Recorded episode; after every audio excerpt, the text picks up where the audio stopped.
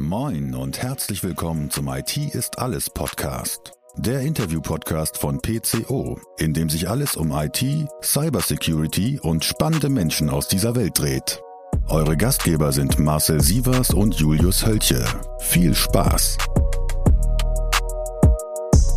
Hallo da draußen an den Empfangsgeräten. Wir haben wieder eine neue Podcast-Folge für euch. Die Podcast-Folge, ah, Marcel, du kannst es gleich selber sagen. Und mit Marcel habe ich schon äh, den richtigen angesprochen, den ich natürlich zuerst äh, wie immer begrüßen möchte. Marcel, herzlich willkommen äh, bei uns im Podcast. Oder bei uns hier im kleinen Cube an der Stelle. Ne? Heute mal im heute mal woanders. Äh, Im kleinen Büro zur Aufnahme.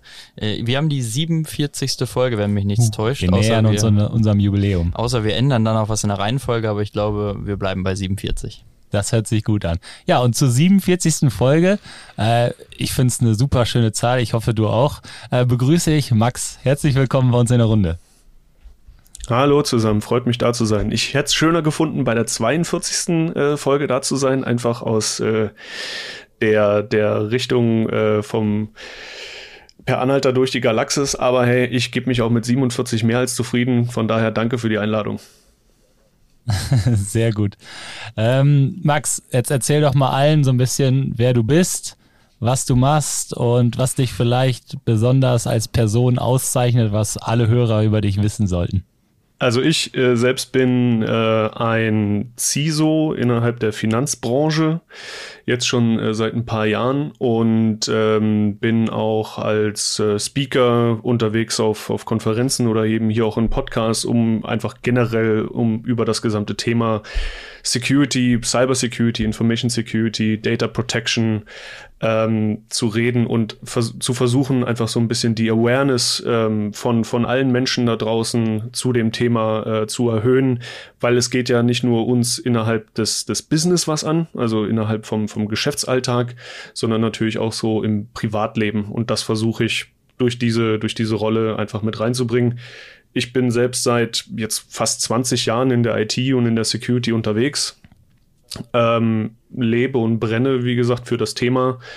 Und ähm, ich glaube, was, was ja noch Gutes über mich zu wissen, ich bin Vater von zwei Kindern, von daher, ich bin schon darauf gespannt, wenn es in die Zeit auch losgeht, äh, wie ich denen versuchen muss zu erklären, wie man das Internet sicher benutzt. ähm, Wichtige und, Aufgabe. Äh, ja, ja, das wird, das wird, glaube ich, noch sehr spannend. Und ähm, genau, das, das bin ich insgesamt. Sehr schön. Ich glaube, damit äh, ähm, haben wir auf jeden Fall viele Parallelen, auch einfach schon zwischen uns. Ähm, wir haben zwar keine Kinder, Marcel guckt schon so, äh, habe ich was vergessen?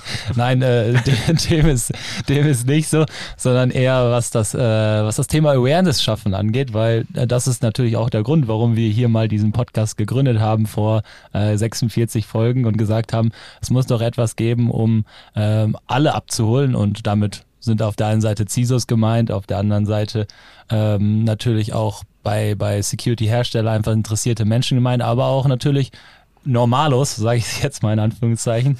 Äh, und da haben wir schon die erste Parallele. Aber bevor ich jetzt hier, wie es eigentlich normal ist, die erste inhaltliche Frage stelle, äh, brennt Marcel schon neben mir. Ich glaube, der hat schon was, äh, quasi schon einen, einen Pfeil und Bogen gespannt und äh, zieht schon aus dem Köcher raus. Ja, du hast es äh, angesprochen, also sowohl Julius, du hast das Wort gerade verwendet, als auch Max, äh, CISO. Da kribbeln dann dem einen oder anderen vielleicht jetzt schon die Füße äh, im Mittelstand, weil das sind so Punkte, äh, wenn wir mit äh, unseren mittelständischen Unternehmen sprechen, dann ist die Stelle nicht unbedingt oft besetzt steht auch gar nicht unbedingt mhm. so auf der Headhunter-Liste und manchmal dann auch nur, weil es irgendwie heißt, ja, müssen wir stellen wegen irgendwelchen Regularien. ähm, ich bin aber der Meinung, dass es eigentlich eine sehr, sehr wichtige Rolle ist und äh, du als äh, eine Person, Max, die ja schon seit Jahren in, in diesem Bereich unterwegs bist, kannst uns sicherlich nennen, warum du dem Mittelstand empfiehlst, äh, sich auf die Suche nach CISOs zu begeben oder vielleicht auch andere Möglichkeiten anzustreben, die Rolle zu besetzen. Und hast vielleicht auch eine, einen Hint für Unternehmen zu sagen, wann braucht man vielleicht doch keinen CISO und was gibt es da vielleicht noch so für, für Zwischenstellen auf dem Weg zu einer eigenen CISO-Rolle? Mhm. Also grundsätzlich würde ich sagen, ein Unternehmen braucht einen definierten CISO, ja, wenn es wirklich ähm, eine regulatorische Vorgabe dafür gibt, beziehungsweise ähm, es vielleicht auch sowas wie ein Kunde fordert. Ja? Ähm, Gibt es ja mittlerweile auch, dass äh, die, die großen Kunden dort draußen ähm, sich ganz genauer die Firmen anschauen, mit denen sie zusammen Geschäfte machen. Und da ist jetzt mittlerweile einfach auch ganz klar eine ganz große Anforderung, ähm, zu sehen, wie die Security halt bei einem aufgestellt ist. Und dazu gehört dann auch meistens einfach, dass man einen CISO hat. Ansonsten, ähm, gerade für eben so mittelständische Unternehmen oder auch kleinere Unternehmen bin ich, vertrete ich immer die Meinung, solange es jemanden gibt, der sich auch nur im entferntesten ein bisschen um die Security mitkümmert im Unternehmen. Das kann dann auch wirklich direkt die Geschäftsleitung sein, das kann ein IT-Leiter sein, ähm, solange der irgendwie ein bisschen das Mandat dafür hat, äh, auch innerhalb der Firma Security mit zu pflegen und zu leben, braucht es nicht zwingend einen CISO. Ja, ähm, weil da an dieser Rolle hängt dann natürlich immer wieder viel. Und ähm, meistens ist sie eben, wie gesagt, eigentlich nur aus, aus regulatorischer Perspektive oder aus einer Kundenvorgabe dann wirklich explizit ähm, benötigt. Wenn man jetzt eine kleinere Firma ist, reicht es, solange jemand das Mandat für Security da hat, weil man kann natürlich immer auch nur so viel erreichen, wie das, was man bekommt in der Rolle. Jetzt sind wir mal ehrlich, CISOs wachsen ja auch nicht wie äh, wie, wie, wie äh, an, an den Bäumen, sage ich jetzt mal. Äh, so viele gibt es dann auch nicht und deswegen tun sich auch, auch äh, größere Unternehmen damit schwer, so eine Rolle zu besetzen. Ähm, mhm. Jetzt hast du schon mal so gesagt, ja, am wichtigsten ist es für, für KMUs, äh, dass einfach mal unabhängig jetzt von dieser CISA-Rolle sich Menschen damit beschäftigen. Ähm, jetzt ist ein KMU natürlich auch von bis. Also ich stelle mir da mal vor, gut, das kann 250 Mann Mitarbeiter Unternehmen hier um die Ecke sein. Das kann aber auch mhm. ein 5000 Mitarbeiter Konzern sein. So. Und dann mhm. ist immer die Frage, wo macht man genau den Cut? Wo braucht man vielleicht auch diese Rolle? Weil damit Klar. natürlich auch eine gewisse Unabhängigkeit einhergeht. Ähm, ich, ich denke mal, äh, diese Interessenskonflikte, die so ein IT-Leiter mit so einer Verantwortung für IT-Sicherheit hat und gleichzeitig Budgetverantwortung und, und, und. Äh, das, das ist schwierig oder wie würdest du das aus deiner Perspektive sehen? Du hast das natürlich auch schon mal in vielen Unternehmen mitgekriegt, wo, wo so Überschneidungen dann halt auch stattfinden und man entsprechende Entscheidungen treffen muss, für oder gegen die Security am Ende. Ja, absolut. Ähm, du hast es schon, äh, du hast den, den genau den, den Schmerzpunkt da genau schon erwähnt. Ähm, diese, dieser Interessenskonflikt ist natürlich genau in dem Moment da, wenn, wenn jetzt ein IT-Leiter auch Security irgendwo mitverantworten muss. Ob er dann beispielsweise halt innerhalb seines IT-Ressorts auch einen CISO drin hat oder explizit einen, der für Security dann verantwortlich ist, weil er muss immer abwägen, ähm, was sind meine Kosten, die ich innerhalb der Security aufwende, gegen die Kosten, die ich halt benötige, um meine IT am Leben zu halten und mhm. auch, ich sag mal, ähm, gegen meine, meine Competitors da draußen am Markt konkurrenzfähig zu sein. Ähm, der Punkt, den ich da immer gerne vertrete oder bei dem ich einfach dahinter stehe, ist einfach zu sagen, Security muss in dem Moment einfach auch nichts mehr sein, was einfach nur Kosten generiert. Ja, es ist natürlich, ich heb da meine beiden Hände hoch und sage auch, es ist unglaublich schwierig, sowas wie einen ähm, ROI, einen Return on Invest für Security zu definieren und, und auch wirklich mal ähm, aufs Papier zu bringen und ins Leben reinzuholen. Aber was man über eine wirklich gut aufgestellte Security machen kann, ist das als Verkaufsargument für seine Kunden da draußen aufzuwenden, indem mhm. man halt sagt, hey, wir kümmern uns auch um Security, wir schauen, dass eure Daten sicher sind. Äh, wir gehen sicher, dass äh, wir Verschlüsselung benutzen und so weiter und so fort, dass wir mit dem Datenschutz konform sind. Wir haben vielleicht sogar die passenden Zertifikate dafür. Ja, das sind alles so einfache Indikatoren, die die Kunden heutzutage ähm, auch wirklich sehen und sich dann eher für jemanden entscheiden, der sowas mitbringt, als einer, der einfach nur versucht, da zu sein, weil er hip ist und ähm, einfach ein cooles Produkt auf dem Markt hat. Wichtiger Aspekt, glaube ich, ähm, weil ich, das ist so ungefähr wie mit jeder Marketingausgabe. Äh, die kann man auch nicht immer am Ende bis aufs letzte, äh, auf den letzten Return runterbrechen. Und man macht das dafür, um ein gutes Gesicht zu haben nach draußen und für, für seine Kunden auch was zu haben.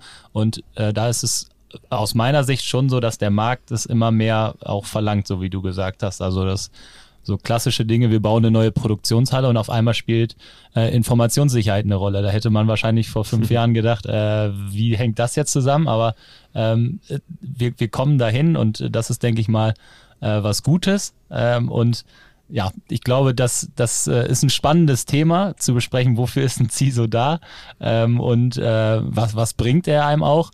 Ich glaube, du kannst aus deiner ähm, Rolle vielleicht auch nochmal so ein bisschen berichten, wie, wie es bei dir normalerweise in deinen CISO-Jobs ähm, so abgelaufen ist, ähm, wie, wie du ja organisatorisch auch angebunden warst an das Ganze. Äh, das heißt wahrscheinlich meistens über so eine Stabsstelle und äh, du bist ja berichtend ähm, und hast immer wieder den Finger in die Wunde gelegt, was ja auch so eine Aufgabe eines CISOs ist äh, und bist dahin äh, zur Geschäftsführung und Co. gelaufen, oder? Genau, also das, das ist zum einen der wichtige Punkt, ähm, der meines Erachtens nach überall gelten sollte, ähm, nämlich dass der CISO, wenn man ihn denn aufsetzt, wirklich auch eine direkte ähm, Reporting-Line an die Geschäftsführung haben muss. Wenn ich als CISO irgendwo irgendwelche Risiken erkenne, ähm, die hier wirklich das, das gesamte Geschäft irgendwie ähm, abbrechen könnten oder unterbrechen könnten oder uns wirklich lahmlegen könnten, dann muss ich dafür die Kapazität haben, direkt zu meinem Geschäftsführer gehen zu können und sagen zu können, pass auf, ich habe gerade das hier gefunden, darüber müssen wir uns echt kümmern, weil das könnte wirklich gefährlich für uns sein. Da ist es nur hinderlich, wenn ich natürlich noch irgendwie nochmal drei Führungsebenen über mir habe, über die ich erstmal rüber stolpern muss, ähm, weil zu zu irgendeinem dummen Zufall, ja, da irgendeiner dazwischen sitzt, der sagt, ach, warte mal, das ist doch mein Produkt, ähm, das ist ja alles gar nicht so und wir haben doch da Sachen in place und ähm, damit musst du jetzt nicht zum Geschäftsführer, da, da, das will der eh gar nicht sehen, wir, wir lösen das mal lieber selber auf unserer Ebene. Ähm, sowas ist in dem Moment dann einfach auch nur hinderlich und ist in ganz vielen Aspekten dann sogar einfach, wenn man wieder wie gesagt, regulatorisch gewissen Sachen untersteht, ähm, sogar äh, gegen geltende Gesetzgebungen, weil wenn die Geschäftsführung über manche Risiken nicht Bescheid weiß, dann sind sie dafür vollkommen trotzdem auch äh, wieder haftbar. Ja? Und deswegen muss diese, diese, ähm, diese Reporting-Line einfach auch an die Geschäftsführung existieren und ähm, muss dafür da sein, dass die Geschäftsführung auch wirklich im Blick hat, was für ein Risiko geben wir uns hier aus und ähm, können wir das einfach akzeptieren? Ja, ist ja auch wieder ein absolut valider Punkt, äh, dass, dass jemand sagt, nee, das machen wir jetzt einfach nicht, weil dafür haben wir gerade kein Geld und ich gehe das Risiko jetzt ein. Oder halt wirklich zu sagen, okay, pass auf, was kostet uns das? Ähm, was müssen wir dafür investieren, ähm, dass wir davon wieder wegkommen? Also am Ende des Tages eigentlich ein Win-Win-Win für alle sowohl die IT an sich ist erstmal das Thema nicht los im Betrieb und in der Projektierung natürlich, aber in der strategischen Weiterentwicklung ist es es erstmal los. Mhm. Die Geschäftsführung sollte ein Interesse daran haben und der CISO ähm, ist es eigentlich für ihn ja auch am Ende sehr, sehr wichtig, äh, diese, diese Rolle einzuhaben und sehr unabhängig äh, agieren zu können. Ähm, also äh, für alle vielleicht da draußen, die noch gar nicht über diese Rolle nachgedacht haben, äh, auf jeden Fall mal äh, darüber nachdenken, dass ähm, ja, vielleicht, wenn es zu den Unternehmenszügen passt, wenn man jetzt vielleicht nicht gerade ähm, sehr, sehr wenig Berührung überhaupt damit hat und vielleicht auch noch ein bisschen kleiner ist, ähm, ist es schwierig, immer so eine Grenze zu definieren. Wann braucht man CISO? Äh, das wird einem wahrscheinlich keiner sagen können. Äh, es, wir hm. kennen auch Unternehmen, die haben keine 100 Mann und haben CISO. Ähm, also hm. es kommt wahrscheinlich immer so ein bisschen an die, an die Anforderungen an, aber es ist ein sehr spannendes Thema. Ähm, und vielleicht machen wir von da einfach mal einen ganz, ganz harten Cut und, und gehen äh, in die Richtung, das, was du zu deiner Vorstellung gesagt hast, nämlich du bist äh, im Bankensektor aktiv und das als CISO. Und ähm, mhm. da kriegt man natürlich auch immer sehr, sehr viel von dem ganzen Sektor mit und den Veränderungen, denen man sich als CISO ja auch immer wieder stellen müssen. Ähm, und da haben wir einfach mal die Frage an dich gehabt, wie sich denn vielleicht die ganze Situation in den Banken verändert hat, weil wir reden über Online-Banking und ähm, alles äh, komplette Online-Banken. Keiner geht mehr zur Sparkasse und Volksbank nebenan so ungefähr. Ähm, auch Mitarbeiter mhm. haben sich natürlich verändert. Da vielleicht mal so ein bisschen was von von deiner Seite, was Kunden und Mitarbeiter äh, heutzutage in äh, andere Gedanken haben, wenn wir über Banken reden. Also ich glaube, was gerade natürlich jetzt es ist wieder so, so eine Art, äh, wie, wie sagt man so schön äh, aus dem Englischen raus, man, man reitet ein totes Pferd. ähm, aber im, im Rahmen der, der ganzen Corona-Krise hat sich hier viel verändert gerade auf, auf Kunden- sowie auf Mitarbeiterseite. Ähm, Kunden, glaube ich, haben sich insofern gewandelt, ähm, dass sie ja zwangsweise fast schon adaptiver für das ganze Thema Online-Banking oder eben auch Mobile-Banking geworden sind, ähm, weil einfach Filialen nicht offen waren, ähm, weil einfach, wenn Filialen offen waren, diese komplett restriktiv nur äh, geöffnet wurden und man einen Termin vorher brauchte und ähm, das gesamte Geschäft übers Internet eigentlich nach und nach auch durch die Banken immer mehr realisiert wurde. Also ich sag mal jetzt vor allem die, die großen altertümlichen Banken, ähm, die wir alle kennen, bei den, bei den Neobanken war das natürlich von Anfang an ganz anders. Die haben meistens keine Filialen, ähm, die haben ihr komplettes Geschäft schon immer von Anfang an immer nur online gemacht und die Kunden mussten sich jetzt nicht großartig neu umstellen. Aber bei eben so den, den großen Banken ist es dann wirklich eher so, dass, dass die hier natürlich nochmal im, im Rahmen der Kunden, was äh, gerade die physische interaktive äh, Interaktion angeht, sich einfach nochmal komplett auch, auch neu aufstellen mussten und, und wirklich mehr Fokus auf dieses ganze Online-Geschäft legen mussten. Und da geht es gar nicht so großartig drum, dass das Online-Banking auch immer, immer 24-7 da sein muss oder dass die, die Leute da auch wirklich zu jeder Uhrzeit ihre Überweisung machen wollen oder so, sondern den Kunden war es dann vor allem wichtig, dass das eigentlich einfach und intuitiv sein muss, mhm. wenn sie jetzt ganz plötzlich eben ihr Online-Banking nutzen mussten. Und da war auch ganz viel ähm, zu tun, wie können wir jetzt eben sicheres Online-Banking für, für diese Leute herstellen, die das vielleicht bisher noch gar nicht genutzt haben. Ja, also die, die wirklich jeden Tag eigentlich in ihre Filiale gegangen sind oder ich sag mal zwei, dreimal die Woche, um dort ihre, ihre ähm, Überweisungen zu tätigen oder ihre Kontoauszüge auszudrucken. Das ging ja jetzt alles gar nicht plötzlich mehr. Also die mussten dann plötzlich sich irgendwo eine App runterladen oder mussten über einen Webbrowser auf eine Internetseite gehen. Das war natürlich für viele Leute, für viele etwas ältere ähm, Kunden, war das eine komplette Umstellung. Und da hat sich, glaube ich, einfach auch nochmal viel getan, was, was die, die Adaptivität der Kunden angeht. Also wo man wirklich das Auge drauflegen musste, wie einfach man es den Leuten machen muss, damit sie wirklich auch eben über diese digitalen Kanäle Zugriff haben auf, auf ihr Banking. Im Rahmen der, der Mitarbeiter hat sich auch, glaube ich, vieles getan, äh, natürlich auch wieder genau wegen Covid, ähm, was das Arbeiten von, von zu Hause oder von, von überall aus angeht.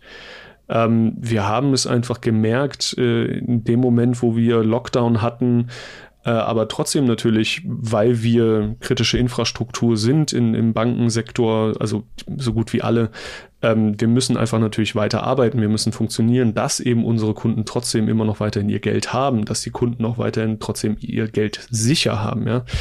Ähm, und da hat sich bei den Mitarbeitern einfach viel getan, was die eigenen ähm, Anforderungen sind in Richtung, muss ich jeden Tag ins Büro fahren oder kann ich nicht eigentlich auch jeden Tag äh, von zu Hause aus arbeiten? Und zwar nämlich auch zu Zeiten, wo es für mich am besten ist zu arbeiten.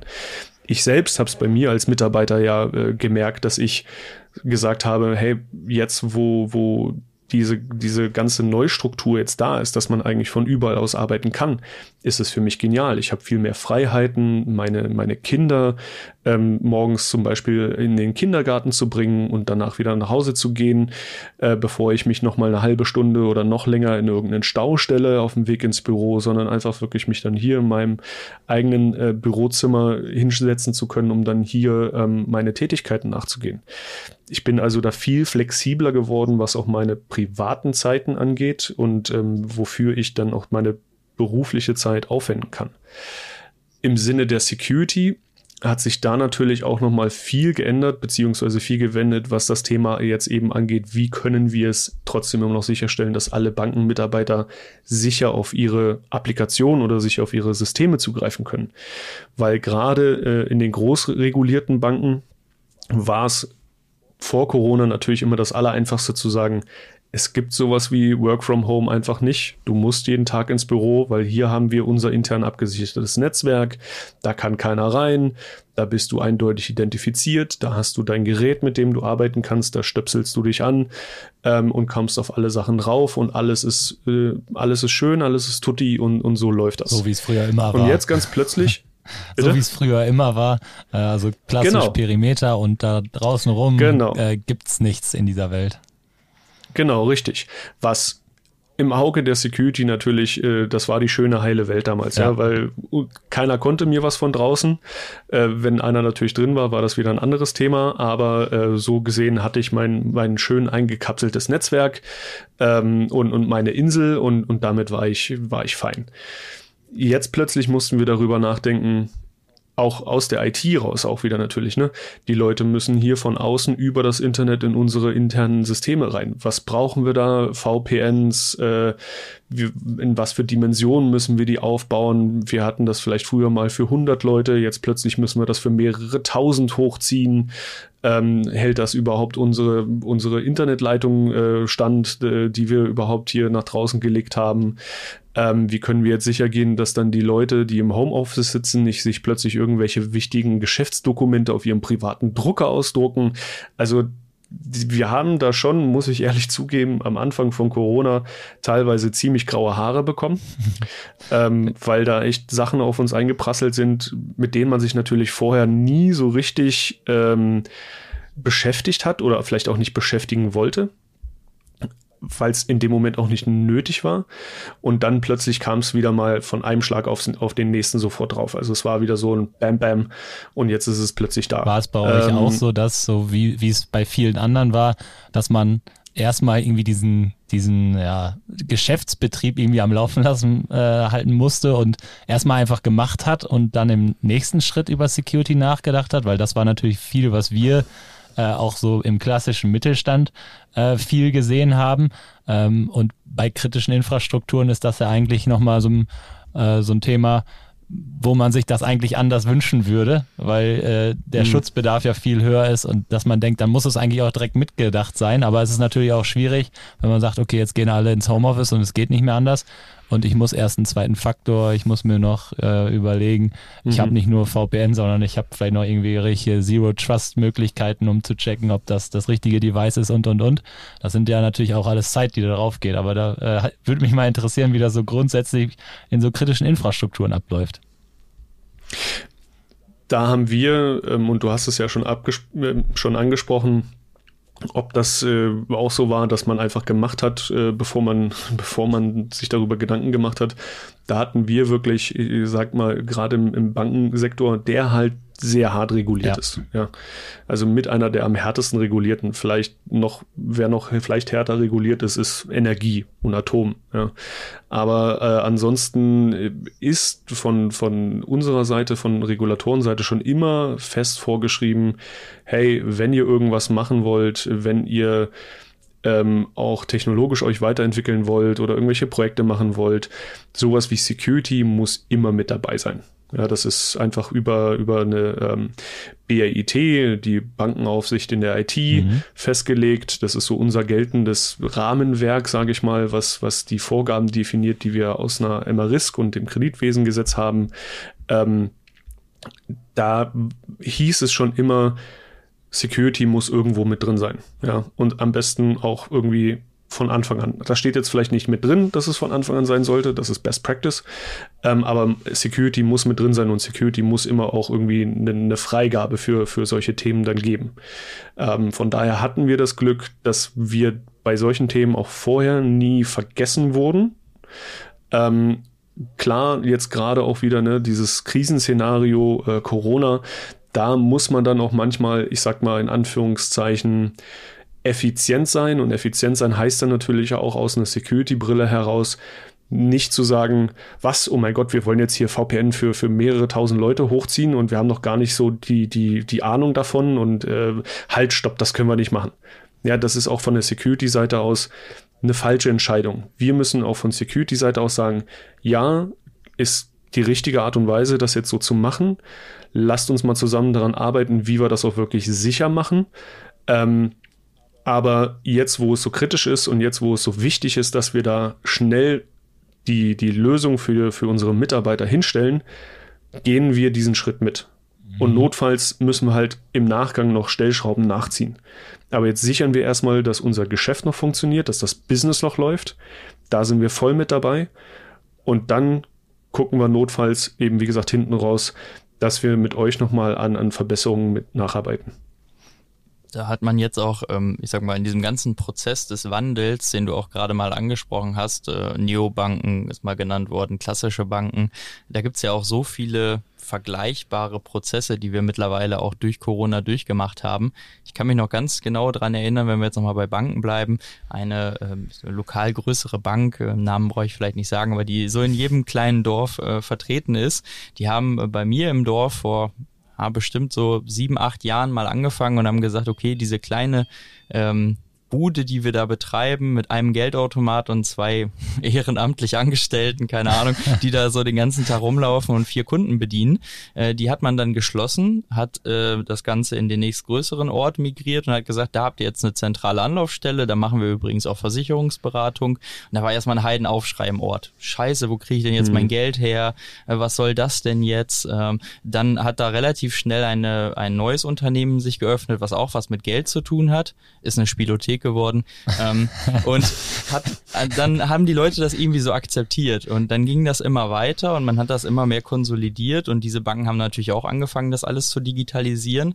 Und ähm, das war so ein bisschen der Vorreiter für das Ganze. Dann kam die Corona-Krise, da hat es irgendwie auch jeder akzeptiert, dass man das jetzt äh, digital gestaltet. Ich meine, gut, Online-Banking und so war vielleicht früher für die jüngere Generation sowieso noch was ganz anderes, als sich immer persönlich das Geld abzuholen. Ja. Und dann haben ja immer mehr Branchen angefangen. Ne? Die Paketbranche, die gesagt hat, okay, wir machen jetzt kontaktlose ähm, Übermittlung von Paketen, stellen es vor die Tür oder bauen diese ganzen DHL-Locker und wie sie alle heißen ganz groß aus, dass man eben in größeren Orten nicht mehr ähm, zu den Paketläden hingehen muss, wenn es nicht zugestellt wird. Konsequenz daraus, Paketläden haben zugemacht. Ich habe keinen mehr im Dorf. Ich wohne ja immer noch im Dorf. Ähm, und ich habe keinen mehr. Ich muss sieben Kilometer mit dem Auto fahren, wenn ich Postident machen möchte oder so ein Krams, äh, wenn ich das wow. nicht digital mache. Ähm, und Neuerdings haben wir auch unsere Kassensysteme beim örtlichen Supermarkt umgestellt. Da ist auch nicht mehr Band, das scanne ich jetzt selber. Ähm, und all diese Dinge passieren jetzt nach und nach und irgendwo gibt es immer so eine Vorreiterbranche und ich glaube, das Finanzwesen ist da irgendwie meiner Meinung nach sehr, sehr weit vorne mit dabei, genauso wie das Versicherungswesen, was ja auch auf diese ganzen Online-Makler umgestellt hat und damit ja auch wirbt, dass man dadurch Kostentransparenz schafft, dass man dadurch Kontoführungsgebühr zum Beispiel weglassen kann bei den meisten Banken, mhm. um ähm, dann sozusagen den Kunden den Service zu geben, die sie benötigen. Klar, ich meine, ein Riesenkostentreiber, und das darf man immer nie vergessen. Ja, ein Riesenkostentreiber war für, für jede Bank, ähm, wenn ich jetzt wieder an mein Gewerbe gucke, war für jede Bank halt immer eine Filiale zu haben, und dort physikalisch Leute drin zu beschäftigen, ähm, Equipment zu haben, Geld dort zu storen, ja, also äh, gegebenenfalls einen eigenen Tresor zu haben und so weiter, weil du musst für den Raum wahrscheinlich Miete zahlen. Ähm, du musst äh, natürlich das ganze Personal vor Ort immer äh, natürlich auch bezahlen. Ich meine, ja klar, die dieses Personal hast du trotzdem jetzt auch noch weiterhin, ähm, vielleicht halt nicht mehr vor Ort, sondern dann auch wieder in ihrem Homeoffice, wo sie sich mit ihren Kunden dann äh, austauschen. Aber ähm, du musstest Sicherheitspersonal für, für die die äh, Filialen vor Ort haben. Du musstest schauen, dass die Geldtransporte ähm, abgesichert dorthin kommen. Also da gab es äh, unglaubliche Kostentreiber, weswegen natürlich auch Banken immer wieder gesagt haben, ja, wir müssen für, wir müssen für unsere Services auch einfach Geld anfordern, weil es einfach natürlich auch teuer ist, dass wir das euch dorthin stellen können. Das ist ganz normal. Was natürlich für so eine, ich sag mal in Anführungszeichen, diese, diese Neobanken, die komplett nur in, in der Cloud unterwegs sind, nur online sind, viel einfacher ist. Die haben eine, eine sehr gut abschätzbare und eine sehr gut transparente Darstellung von ihren Kosten, die sie haben, äh, rein aus dem, weil sie es ja natürlich über ihre, ihre Verträge mit den Cloud-Providern einfach monatlich bezahlen. Und deswegen gibt es halt da auch einfach die Möglichkeiten, teilweise Konten für 0 Euro aufzumachen. Der, der Wandel ist ja jetzt echt schon, der ist, der ist krass, so wie er jetzt in der letzten Zeit sehr schnell vonstatten gegangen ist, äh, getrieben natürlich durch verschiedene Krisen. Ähm, Marcel mhm. hat so schön gesagt, äh, ihr in dem Bankensektor wart vielleicht auch irgendwie Vorreiter dafür und jetzt wird es halt auch endlich angenommen äh, von, von vielen Personen. Ähm, jetzt haben wir diesen ganzen Wandel mal skizziert und du hast schon eben mal kurz gesagt, das hatte natürlich auch Auswirkungen für euch. Wir haben schon mal so ein bisschen über die Corona-Krise gesprochen, äh, wie ihr damit umgegangen seid. Aber jetzt hat es ja letztendlich noch viel, viel mehr Auswirkungen für euch. Also ähm, ihr habt jetzt am Ende des Tages oder ich meine jetzt nicht nur da dein Arbeitgeber jetzt, aber den, den ganzen Sektor. Ihr habt viel mehr Kontakt über digitale Systeme zu Kunden, über Applikationen etc., äh, die irgendwo abgesichert werden müssen. Es gibt keinen klassischen Perimeter mehr bei vielen. Äh, es gibt eigentlich verstreut alles, Mitarbeiter arbeiten von überall und, und, und. Äh, und dadurch ist natürlich wahrscheinlich auch die Auswirkung auf deinen Beruf erstmal viel, viel schwieriger geworden, weil du viel mehr Risikoszenarien und äh, Bedrohungsszenarien vielleicht hast. Ähm, erklär doch mal so ein bisschen, was das jetzt am Ende schlussendlich für Auswirkungen auf euch hat und wo ihr euch vielleicht oder wo sich der ganze Sektor am Ende vielleicht auch umstellen musste. Was es jetzt Neues zu denken gilt.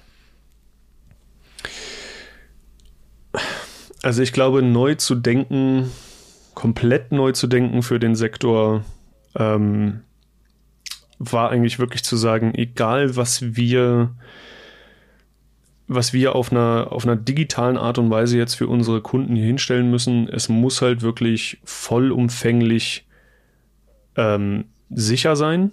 Ja, also nicht nur halt eben, dass wir, wir haben hier einen Service, aber eigentlich müssen die Kunden immer in die Filiale. Ähm, dass wir wirklich alles, was wir jetzt hier digital machen, dass das Hauptkerngeschäft von dem sein wird, was wir in Zukunft betreiben. Mhm.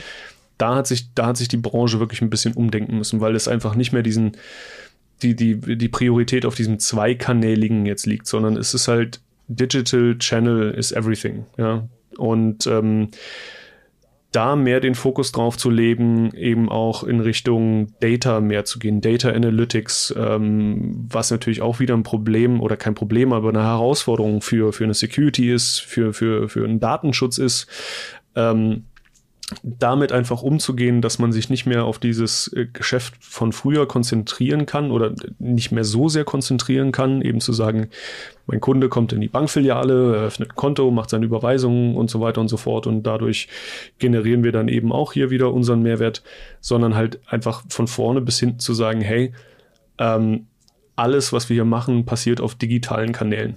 Und ähm, die müssen von Security-Seite aus natürlich immer am best abgeschützten äh, äh, geschützt sein, wie es nur geht, weil wir verarbeiten hier Kundendaten, wir, wir äh, verarbeiten hier das Geld von unseren Kunden und das ist ja nur wirklich das höchste Gut eigentlich unserer Kunden, ähm, mit dem wir umgehen müssen.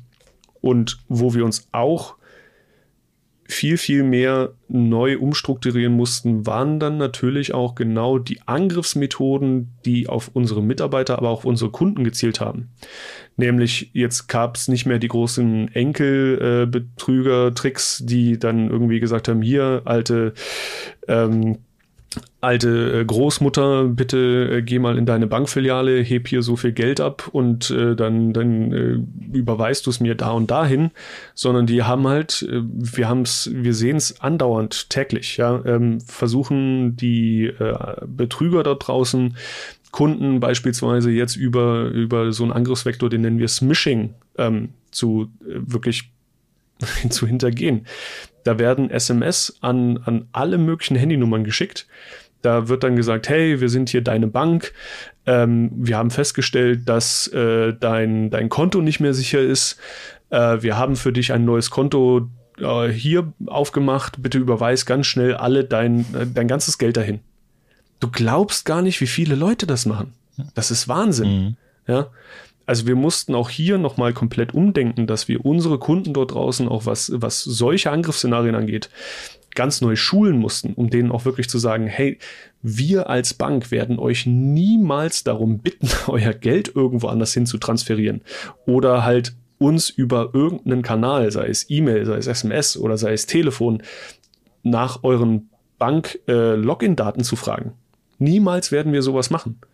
Weil wir, wir wollen das auch gar nicht wissen. Ja, also wir wollen euer Passwort nicht wissen. Wir wollen eure PIN nicht wissen. Weil in dem Moment, wo wir sowas haben wollten, haben würden, im Klartext sozusagen, könnten wir unseren Job eigentlich nicht mehr sicher nachgehen. Und wir würden natürlich auch wieder gegen alle Regularien verstoßen, die es dort draußen gibt. Ähm, also das war nochmal ein ganz großes Umdenken ähm, in, in Richtung unserer Kunden dort draußen, wie wir wirklich versuchen müssen, die auch weiterhin zu schützen. Und jetzt nicht nur dadurch, dass wir eben unsere eigene IT, unsere digitalen Kanäle so sicher machen, wie es nur geht, sondern eben auch einfach auf, auf wieder diese Awareness-Weise, ja, zu sagen, hey, wir, wir leben einfach mittlerweile auch in dieser ganz anderen Kultur, wo alles online, wo alles digital gemacht wird. Wie können wir da unsere Kunden und natürlich auch unsere Mitarbeiter schützen. Ich kenne das von mir, wenn ich mich bei meiner Bank online einlogge oder eher gesagt, ähm, das vielleicht auf dem Handy, auf der App mache, dann kriege ich auch immer so eine nette Benachrichtigung am Anfang, ähm, was denn gerade so aktuell da draußen läuft. Und dann kriegt man auch immer wieder so Nachrichten, aktuell Anrufe, Namen unserer Bank, bitte passt auf. Jetzt haben die neu eingeführt, ich weiß nicht, ob das nur meine Bank macht, ich sage aber den Namen an der Stelle mal nicht, dass ich in den E-Mail-Kommunikationen, wenn jetzt gesagt wird, hey, da liegt ein neuer äh, Bankauszug in Ihrem Konto vor, dann steht unten drin äh, die Bankanschrift, aber dann, äh, ich habe ja eine Postleitzahl da, wo ich wohne und die würfeln dann immer zwei der vier Stellen, schreiben die dann quasi immer in Klartext unten mit rein und die anderen markieren sie mit Sternchen und sagen, das ist ein Indikator, weil nur die Bank weiß deine Postleitzahl in der Regel der Angreifer, wenn er quasi Massenmails versendet, nicht und daran erkennst du echte Mails. Und ähm, die, es geht aber ja noch eine Spur weiter. Du hast jetzt gerade Max Telefonbetrug da gesagt, das ist was Neues, was ich zum Beispiel noch nicht kannte, dass man dann mal einfach sagt, wir haben ein neues Konto aufgemacht und überweist mal den ganzen Krams darüber, mhm. weil das spielt ja diese PIN-Geschichte ähm, wieder aus äh, oder die, die Push-Benachrichtigung, Push-Tannen und wie es alles heißt. Ähm, was ich zuletzt mitbekommen habe, was auch sogar beim NDR passiert ist, also nicht beim NDR selber, aber bei einem Reporter des NDR, der da offen drüber berichtet hat, ist, dass er von der Hamburger Sparkasse eine SMS bekommen hat, die sagte, hm, dein Konto ist nicht sicher, du müsstest das hier bitte mal bestätigen. Hat er gemacht, ist auf einer Fake-Seite gelandet, hat seine Daten eingegeben. Hm äh, ist ja erstmal, ich sag mal, noch doppelt abgesichert, weil der PIN war ja, oder sein, sein, sein Push-Tan, den er braucht, um dann wirklich eine Überweisung zu tätigen, wurde ja noch nicht geleakt. Das müsste er noch bestätigen. Und das haben die dann so clever gelöst, dass dann quasi bei seiner Frau angerufen wurde, ähm, kurz danach und gesagt wurde, ja, so, wir haben jetzt ihr Konto ja hier sichergestellt. Sie müssten uns das aber bitte noch einmal freigeben. Das dürfen wir als Bank nämlich nicht, weil wir können Ihre Geheimnisse dürfen wir ja nicht wissen. Sie sehen da gleich eine Freigabeaufforderung auf Ihrem verknüpften Gerät. Das müssten Sie bitte einmal akzeptieren. Das war dann Echtzeitüberweisung, 9.999 Euro, das Maximum, was man überweisen konnte. Und für alle, die es nicht wissen, Echtzeitüberweisungen sind weg da kann man nichts dran drehen. Bei einer Lastschrift oder anderen kann man ja nochmal zurückfordern. Eine Bank ist machtlos bei Echtzeitüberweisung. Und in dem Moment, wo sie den Schieberegler von links nach rechts zur Freigabe rübergeschoben hat, war das Geld weg. Und erst direkt danach hat sie geschaltet, in der Reportage hat sie das erzählt und gesagt, total dumm. Also äh, eine Sekunde danach wusste ich, das war der größte Fehler, den ich gemacht habe, wo durch diesen Druck, den die aufgebaut haben und weil es wieder um ja. Geld geht, was der Menschen ja immer sehr wichtig ist, ähm, hat man dann mhm. irrational gehandelt und es war weg. Und das müssen die ja nur bei einem von zehn Leuten machen und sie verdienen sich hat dumm und dämlich. Und durch die Echtzeitüberweisung, die ja auch im Zuge der Digitalisierung durchgeführt wurde, gibt's halt wieder so eine Lücke, die man dann nutzt, um genau das nicht wieder rückgängig machbar zu machen. Da sieht man, wie wichtig das äh, Thema Awareness ist, egal ob äh, Kundenseite, ist schon mal ein super Beispiel, äh, was wir, glaube ich, selten bis jetzt hatten. Wir haben immer über Mitarbeiter und ähm, auch über Sensibilisierung im Privaten einfach auch gesprochen. Aber wenn man seine Kunden auch mit in die, in die Pflicht nimmt, hätte ich jetzt schon mal fast gesagt, ist es auch äh, eine sehr, sehr wichtige Sache. Und ich glaube, mal gelesen zu haben, äh, dass ihr im letzten Jahr ja auch in dem Bankensektor eine neue Regulatorik, äh, eine neue Novelle bekommen habt, wo das Thema Awareness, glaube ich, auch sehr, sehr groß geschrieben war, wenn ich das richtig wahrgenommen habe. Ja, wir bekommen natürlich im, im, äh, im ganzen Finanzsektor äh, jährlich, könnte man jetzt fast sagen, ähm, immer wieder irgendwelche neuen Anforderungen, äh, sei es lokal ähm, innerhalb der einzelnen Länder oder eben auch auf komplett europäischer Ebene durch die EZB. Ähm, jetzt was, was gerade ansteht oder beziehungsweise was uns vor der Tür steht, das ist ähm, eine neue, äh, eine neue Regularie, die ähm, die EZB ähm, beziehungsweise nicht die EZB, sondern die EU verfasst. Die nennt sich DORA, das ist die Digital Operational Resil der Digital Operational Resilience Act. Klingt gut. Ähm, Klingt gut. Ja, klingt, ja, ja, klingt gut, klingt wichtig, lässt sich schön abkürzen, das ist auch immer ganz wichtig. Ähm, und das ist für, für uns im Finanzsektor, ähm, würde ich mal sagen, oder ich, ich sage das ganz gerne, ist das sowas wie die, äh, wie die GDPR. Mhm. Ähm, weil es ist wieder ein, eine EU-weite Regularie, das ist genau wie die GDPR, also quasi dann geltendes Gesetz und es muss in den einzelnen Ländern dann umgesetzt werden. Wir gehen mal davon aus aktuell, dass, dass äh, die Dora noch dieses Jahr sozusagen ähm, live geschaltet wird, also äh, implementiert wird. Und dann hat man als Finanzinstitut, wie bei der GDPR damals eben auch, eben zwei Jahre, um sich dann äh, quasi darauf vorzubereiten, beziehungsweise so weit umzusetzen, dass man wirklich sagen kann, okay, wir sind jetzt Dora compliant, also wir halten uns an alle Vorgaben aus der Dora. Mhm. Und da sind natürlich auch, ja, eben auch wieder Awareness-Themen mit drin, dass ähm, die, eben definieren, wie man oder dass man eben seine Mitarbeiter, seine, seine Kunden auch gegen solche Angriffsszenarien. Partner vielleicht auch, ne? Äh, Partner, ja, na klar, Partner auch ähm, quasi sensibilisieren muss.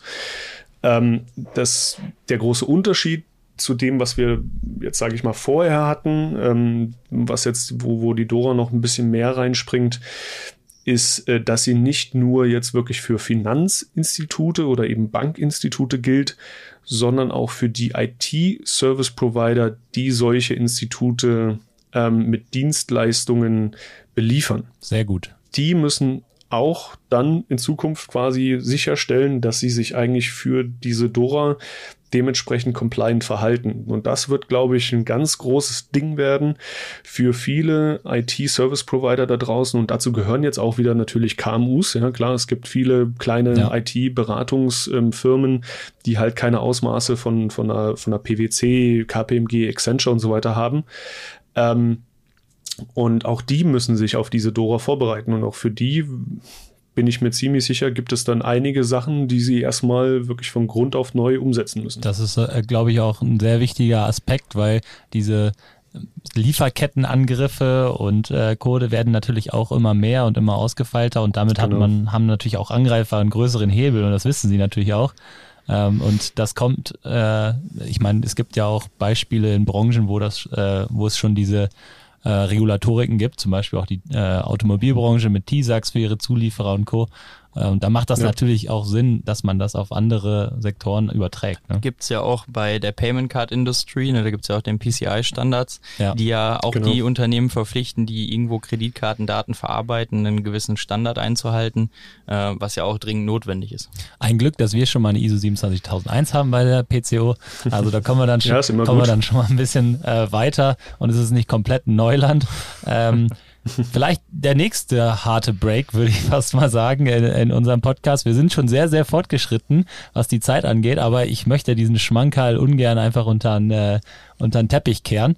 Äh, nämlich, du hast uns was Schönes mitgebracht, äh, was vielleicht den einen oder anderen mal äh, so ein bisschen einen Gedanken geben soll. Und da äh, ist das Three Lines of Defense Modell zu nennen. Jetzt wird es ein bisschen mhm. theoretischer, aber ähm, egal, ob äh, wer da jetzt genau zuhört, äh, ich glaube, jeder kann ein bisschen was mitnehmen. Und ich glaube, man muss jetzt, äh, wir können schon mal vorwegnehmen, dass das natürlich auch ähm, durchaus ein komplexeres Modell ist und vielleicht auch extra für Banken gemacht ist. Da kannst du gleich nochmal ein bisschen was zu sagen. Ähm, aber dass ähm, vielleicht auch, wenn man es nicht komplett umsetzt, auch der Mittelständler mit 250 Personen was davon mitnehmen kann, wie man sich aufstellen kann. Und jetzt wirst du uns erstmal sagen, was ist das Three Lines of Defense Modell? Was ist das? Ähm, das Three Lines of Defense Model ist, äh, es ist ein Framework, ja, das auch gar nicht äh, jetzt wirklich aus der Finanzbranche per se kommt oder, oder dort ähm, ich sag mal, dort nicht mal äh, grundsätzlich wirklich zwingend benötigt wird, mhm. aber ähm, it is widely accepted, wie man so schön sagt. Ja. Also es ist eigentlich ja. das, worauf, worauf auch eine BaFin, worauf eine Bundesbank schaut, wenn sie sich deine Governance-Struktur anguckt. Mhm. Weil dieses Three Lines of Defense Model einfach wirklich mittlerweile weltweit ähm, etabliert ist und äh, auch durch eben Regulatoren, durch, durch äh, Wirtschaftsprüfungen eigentlich ähm, akzeptiert wird. Jetzt gibt es, glaube ich, drei Linien, das habe ich dem Namen entnommen. genau, es gibt drei Linien. Du hast eigentlich, ähm, du hast deine First Line of Defense, ähm, die ist dafür da, äh, quasi die, die täglichen Risiken, die dein Unternehmen, ähm, die deinem Unternehmen sich aussetzt, äh, quasi zu, zu ähm, zu beherbergen. Also dort, dort sind die Risiken wirklich aufgehoben. Ja, das beste Beispiel dafür ist einfach äh, zum Beispiel äh, deine, deine, deine IT, die ähm, dein Online-Banking anbietet. Mhm. Ja, und da ist jetzt, da sind deine Mitarbeiter, die machen die Web-UI, ähm, die tragen das Risiko, dass die Web-UI funktioniert und die Leute sich einloggen können. Du hast äh, das Backend natürlich, wo das ganze Geld liegt und wo die Transaktionen ablaufen. Die tragen das Risiko dafür. Mhm. Äh, also hier in dieser First Line sind alle diejenigen aufgehoben, die wirklich im, ich sag mal, im operativen, auch vor allem im operativen Tagesgeschäft. Die, die noch arbeiten. Ähm, das, die, die noch arbeiten. das, das finde ich jetzt, also das möchte ich so nicht akzeptieren, weil ich bin, ich bin ja eher der, der Second-Line-Mensch äh, und das, ich arbeite auch. Das muss ich mit dazu sagen. Spaß sonst beiseite. denkt jeder, ich, ich mache nur Urlaub. Aber ähm, ja, das sind die, die wirklich, ähm, sage ich mal, auf einer äh, Daily Basis ähm, an den Systemschrauben äh, mit den Kunden in Kontakt sind, äh, die die sozusagen wirklich das, also wie gesagt, das Daily Business machen. Mhm. Ähm, dafür, dass das Geschäft auch funktioniert und wofür das Geschäft auch da ist. Und auf der zweiten Ebene hast du dann, oder auf der ersten Ebene musst du dann immer noch ähm, natürlich das, was du im Daily Business machst, das muss gewissen Kontrollmechanismen entsprechen. Mhm. Ja, also du hast Kontrollen in deiner, in deiner Arbeit, die du erfüllen musst, natürlich. Jetzt sage ich mal, also ein Kundenberater, ähm, der muss seinem Kunden gewisse Produkte empfehlen oder muss vielleicht auch mit, mit einem irgendeinem Threshold ähm, jeden Tag mit drei, vier Kunden telefonieren. Ja, das ist, das wäre so eine Kontrolle für ihn.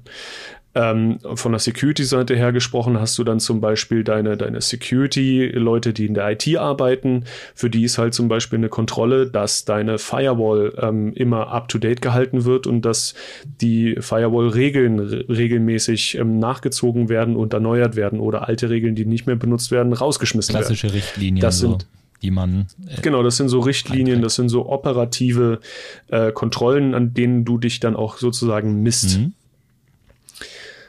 Und die zweite Line ist jetzt eben genau die, die diese Risiken beziehungsweise auch diese Kontrollen sozusagen ähm, managt beziehungsweise sie überwacht. Mhm. Also die sammeln ähm, die ganzen Kontrollen aus dieser First Line ein schauen, dass die alle eingehalten werden und wenn irgendwo was nicht eingehalten wird, dann entsprechend hier natürlich entweder nachzuschärfen, weil man sagt, okay, die Kontrolle ist vielleicht ein bisschen unscharf äh, gestaltet, beziehungsweise die Kontrolle funktioniert nicht richtig, oder wenn man trotzdem sagt, die Kontrolle ist absolut fein, ähm, hier ist jetzt irgendwo was außerhalb der Kontrolle, ähm, hier ist jetzt wirklich ein Risiko dort. Mhm. Ja, also eben beispielsweise ähm, die IT oder innerhalb der IT wird es einfach nicht geschafft, äh, regelmäßig diese Firewall-Regeln nachzubessern oder alte rauszuschmeißen. Ja, das hat ja auch wieder was mit Hygiene zu tun. Ähm, oder neue Firewall-Regeln aufzustellen auf Basis von irgendwelchen Attacken, die gerade laufen.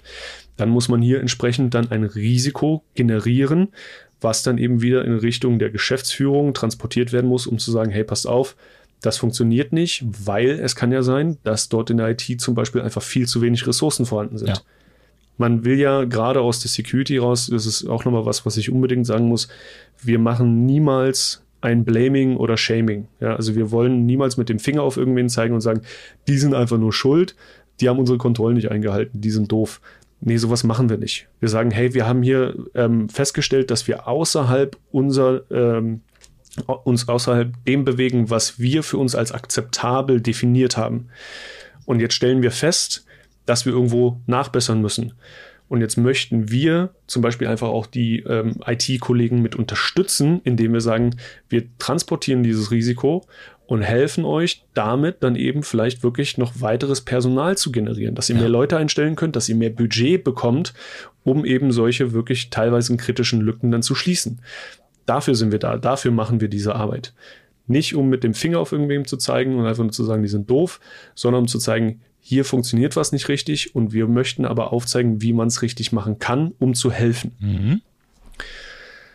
Genau, das ist die zweite Line. Da findet man dann eben ganz oft sowas wie eine, die Security Governance, sowas wie eben den CISO, ja, also sowas wie meine Rolle, der eben mehr über den Dingen drüber schwebt, der nicht im, im Daily Grinding Business mit drin ist, der nicht mehr die Firewall-Regeln nachbessert, äh, selber händisch, sondern der halt wirklich mehr so die, die strategische Sichtweise auch des Ganzen hat und einfach ähm, steuert, wie das Unternehmen sich in, in, in dieser Aufbauweise wirklich fortbewegt in, in Richtung der Security.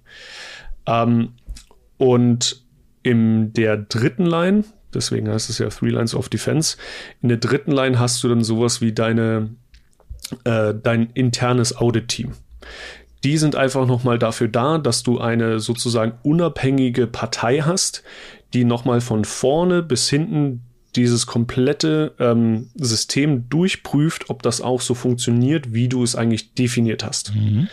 Und deswegen unabhängig, weil die sind gar nicht mit drin in dem Prozess, wie du es am Anfang sozusagen vordefinierst, also sagst, wir machen das so, wir machen das so, wir machen das so und dann prüfen wir das und dann sieht das alles für uns ganz toll aus, sondern die kommen dann wirklich rein, schauen sich das von Anfang bis Ende einmal noch komplett an und sagen dann, aber hier sehen wir eine Schwachstelle, hier sagen wir, hat ähm, die Zahlengenerierung äh, für die Kontrollen nicht richtig funktioniert, hier habt ihr was nicht rechtzeitig gemeldet, ähm, da gibt es dann ganz viele verschiedene Sachen, die dann natürlich hinten raus poltern können. Im Mittelstand wären das bestimmt so klassisch neutrale Dienstleister eher, oder? Weil man sich sowas wahrscheinlich auch wirklich nur als größeres Unternehmen selber aufbaut, oder? Ähm, du kannst natürlich, ja, ganz klar auch sagen, deine, deine Third Line of Defense ist, ist sowas wie ein externer Auditor, mhm. ganz klar. Ähm, es macht natürlich irgendwo auch Sinn, sowas sich mal intern reinzuholen, ähm, weil du einfach ja, äh, wenn du so ein Model aufbaust, dann tust du diese, diese Audits ja, ich sag mal, auch stetig machen. Mhm. Also es ist ja wirklich so, dass du das immer wieder betreibst und nicht einfach nur einmal sagst, so, und jetzt gucke ich da mal rein und dann lasse ich das wieder drei Jahre liegen, ja. sondern du prüfst dich immer wieder selbst. Äh, und wenn du das immer ständig von einem externen machen lässt, dann bezahlst du halt auch dementsprechend. Das stimmt. Und deswegen baust du lieber irgendwann mal diese eigenen Ressourcen intern auf. Und das ist natürlich abhängig von äh, Kapazitäten des Dienstleisters, der Klar. dann an der Stelle auch für dich so kurzfristig zur Verfügung steht, dass du das Feedback auch verarbeiten kannst. Genau, absolut. Jetzt erklär uns doch vielleicht nochmal, äh, ich denke mal, das ist auch mit das Wichtigste an diesem Modell. Ähm, wie die abgegrenzt sind, haben wir jetzt ganz gut, glaube ich, besprochen, aber wie sie auch zusammenhängen, weil äh, wenn sie jetzt alle nur nebeneinander herarbeiten würden, wäre es, glaube ich, sehr schlecht. Ne, das ist eben genau dieser Punkt, ähm, den, den ich damit meinte. Ja. Also die, die, die Second Line gibt sozusagen eigentlich vor ähm, die, die Ziele für die First Line. Mhm. Ja. Also eben zu sagen, schafft uns bis dahin, schafft bis dahin folgende Regeln einzubauen, äh, beziehungsweise, wenn ich jetzt wieder aus der Security-Brille eben spreche, ähm, die so viel Prozent an, an unseren Endpoints äh, zu, zu härten oder da ein Antivirus drauf zu haben. So viele Prozent unserer Server müssen ähm, immer auf dem neuesten Patchstand gehalten werden. Ähm, also solche, solche Zielbilder werden halt von der Second Line definiert. Ja, das eben nicht nur aus, aus einer Security raus, sondern auch von einer, von einer Compliance jetzt beispielsweise. Also wenn es um auch äh, gerade wieder Bankensektor ähm, Geldwäschegesetz und so weiter geht. Da gibt es natürlich auch Vorgaben, die kommen dann eben mehr aus der Compliance raus. Mhm. Auch wieder in die First Line, also direkt in die Kollegen, die wirklich direkt am Daily Business sitzen. Ähm, die müssen das dann dementsprechend umsetzen. Also müssen sich halt Pläne dann auch wieder arbeiten und sagen, okay, wie können wir diese Vorgaben erfüllen? Ähm, um dann eben äh, in, in äh, bestimmten Abständen genau auch wieder unsere ähm, Messziele sozusagen zurückzugeben an, die, an diese Second Line, um nachzuweisen, dass wir sie einhalten können. Und hier ist jetzt auch nochmal ganz wichtig, dass man äh, mit dazu sagen muss, du darfst nicht ganz hart diese, diese First- und Second-Lines zum Beispiel einfach aufbauen und sagen, okay, Second-Line gibt vor und First-Line hat zu fressen äh, und das dann umzusetzen, sondern die müssen wirklich auch aktiv ganz nah zusammenarbeiten. Mhm. Weil es macht einfach keinen Sinn, wenn du in der Second Line Leute drin sitzen hast, die halt von Compliance zwar eine Ahnung haben, aber vom Daily Business nicht. Und die geben halt völlig unrealistische Sachen vor, ja, wie zum Beispiel alle Server müssen immer 100% auf dem aktuellsten Patchstand gehalten werden. Das ist einfach unrealistisch. Es gibt immer, immer, immer irgendwelche Szenarien, wo mal was nicht in einem Zeitraum von x Tagen nachgepatcht werden kann, weil irgendwie kritische Sachen drüber laufen und irgendwelche neuen Systeme ähm, noch nicht da sind oder also ja. wirklich viele, viele möglichen Szenarien, warum das dann nicht eingehalten werden kann. Und dann als First Line zu sagen, oh Gott, jetzt müssen wir hier eben ein Risiko melden, nur weil wir aus dieser Kontrolle rausbrechen, die wir eh sowieso nie erreichen können, macht dann einfach keinen Sinn. Also die First Line muss eng mit der Second Line auch zusammenarbeiten, um realistische Kontrollbilder, realistische Ziele zu erarbeiten, die aber trotzdem eben noch hinten raus eine Compliance zu der Regularie, zu der Regulatorik ähm, darstellen. Und die Third Line ist dann wiederum eben dafür wirklich wichtig in der Zusammenarbeit mit der First und der Second Line, um nachzuprüfen, macht ihr das alles korrekt, so dass wir auch wirklich in Richtung einer Vorgabe sagen können, ja, das passt, so haben wir das gut umgesetzt. Oder müssen wir hier gegebenenfalls einfach wirklich sagen, nee, da stimmt was nicht, da sind manche Sachen einfach nicht korrekt umgesetzt. Das müssen wir jetzt auch an unsere Geschäftsführung melden, weil wir sagen, wir haben hier echt Schwachstellen. Oder passt alles soweit und wir geben euch ein grünes ähm, Ampelsignal, dass ihr so weiterfahren könnt. Bist du dann auch noch in der Third Line oder ist das bei euch nochmal anders aufgeteilt? Nee, dann hätte ich ja wieder so einen typischen Interessenskonflikt, ja. wenn ich gleichzeitig Second und Third Line deswegen, wäre. Ja.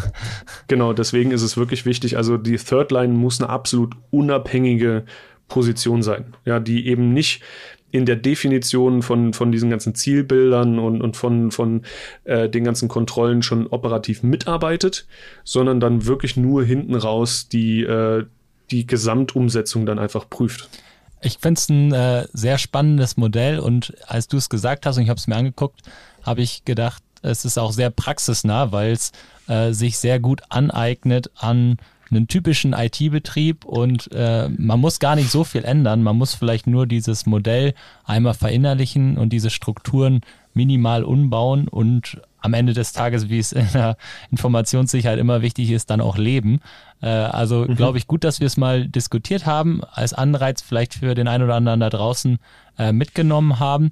Und ähm, ich würde sagen, wir kommen nach, ich glaube, wir sind schon fast bei einer Stunde, äh, zu unserer allerletzten Frage, die wir immer jedem äh, Gast in unserem Podcast stellen. Ähm, und da wollen wir immer einen kleinen Ausblick. Und dieses Mal bringt Marcel den Ausblick. Ich glaube, das ist auch äh, das erste Mal, dass du den Ausblick äh, was fragen ein, darfst. Was ein Highlight. Das ist ne? eine Ehre jetzt. Ja, wir haben uns, ich fühle mich Wir geehrt. haben uns ja lange Gedanken gemacht und gestern bin ich auch noch über einen Artikel deines Arbeitgebers gestolpert, aber den will ich jetzt noch gar nicht featuren, sondern du darfst vielleicht erstmal aus deiner eigenen Brille erzählen, was du denn glaubst, wie sich die Kundenanforderungen so in den nächsten Jahren an Banken, gerade so an Offline-Banken, die jetzt online werden oder vielleicht auch an Neobanken ändern werden. Und dann äh, erzähle ich dir mal kurz, was ich gestern gelesen habe. Ja, sehr gern. Ähm, also ich glaube, zum, auch, auch für mich selber aus einer Verbrauchersicht ja, oder jetzt aus einer Kundensicht mhm. für eine Bank.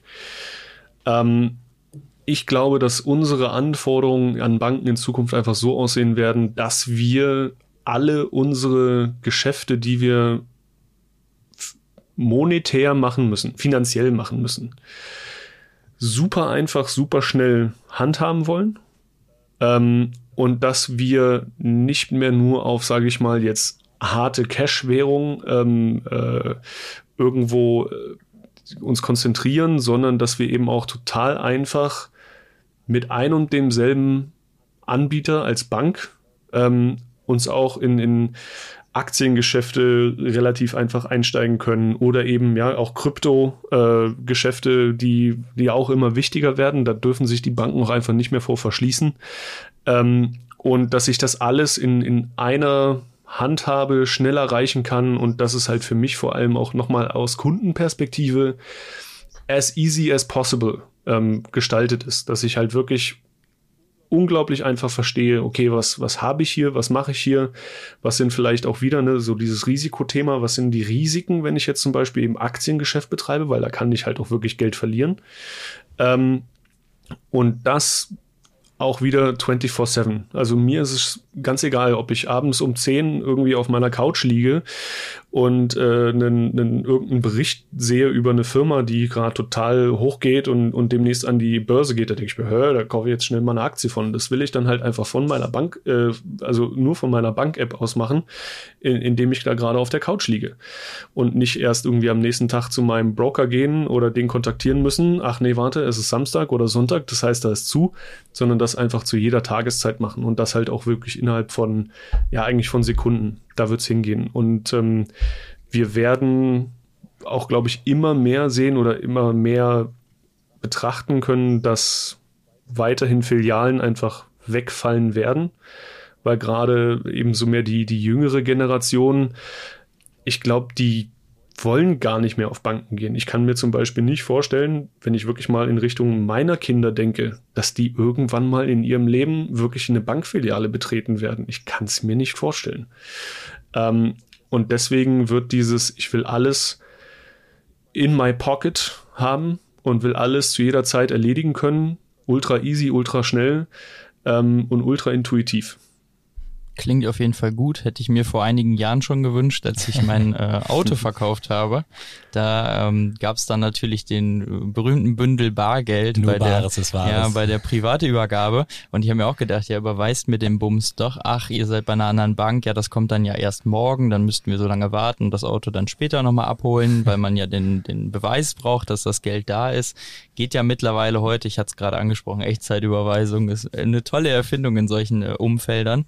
Und ähm, das ist halt ein Punkt, wo man sich definitiv revolutionieren muss, vielleicht noch weiter auch diese übergreifenden Bankgeschäfte von Bank A nach Bank B, wo es ja manchmal noch so zwei, drei Tage Bearbeitungsgebühr oder Zeit gibt. Das ist sicher was, wo wir ähm, mit der Digitalisierung noch was einsparen können. Ähm, du hast es gerade schon gesagt, was, worauf ich hinaus wollte. Und zwar habe ich gestern gelesen, dass dein Arbeitgeber ähm, in Österreich nun mit Kryptowährung anfängt, das anzubieten für seine Bankkunden.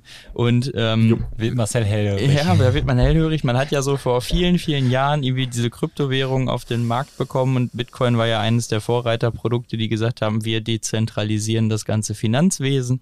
Dann standen die Banken da und gesagt, nein, nein, nein, nein, nein. Geld wird es weiterhin geben. Äh, Bargeld, ähm, Euro und sonst was.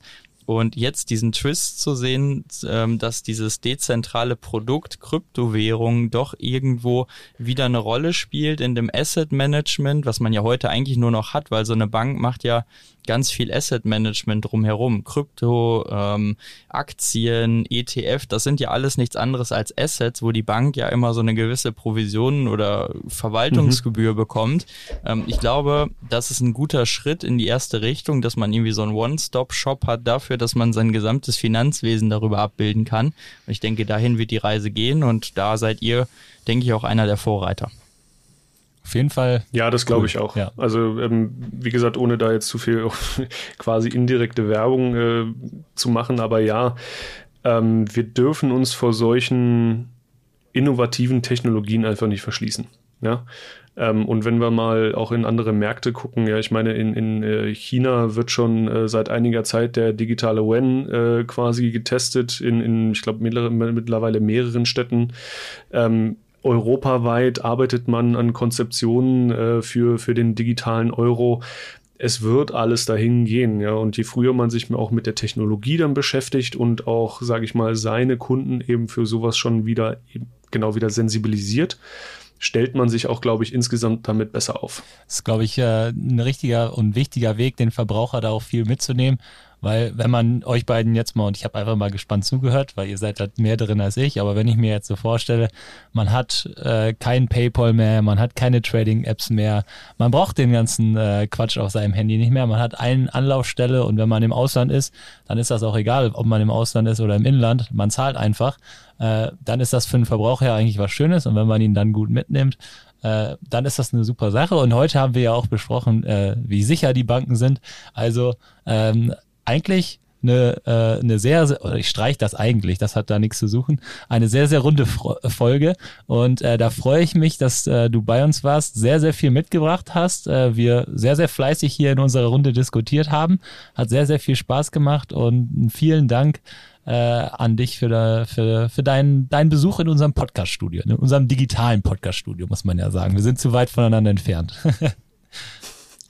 Ja, danke euch auch für die Einladung. Hat mir auch super viel Spaß gemacht. Ähm, und äh, eure Fragen waren auch teilweise wirklich äh, herausfordernd und haben, haben mich yes. echt auch sehr gut mit unterhalten.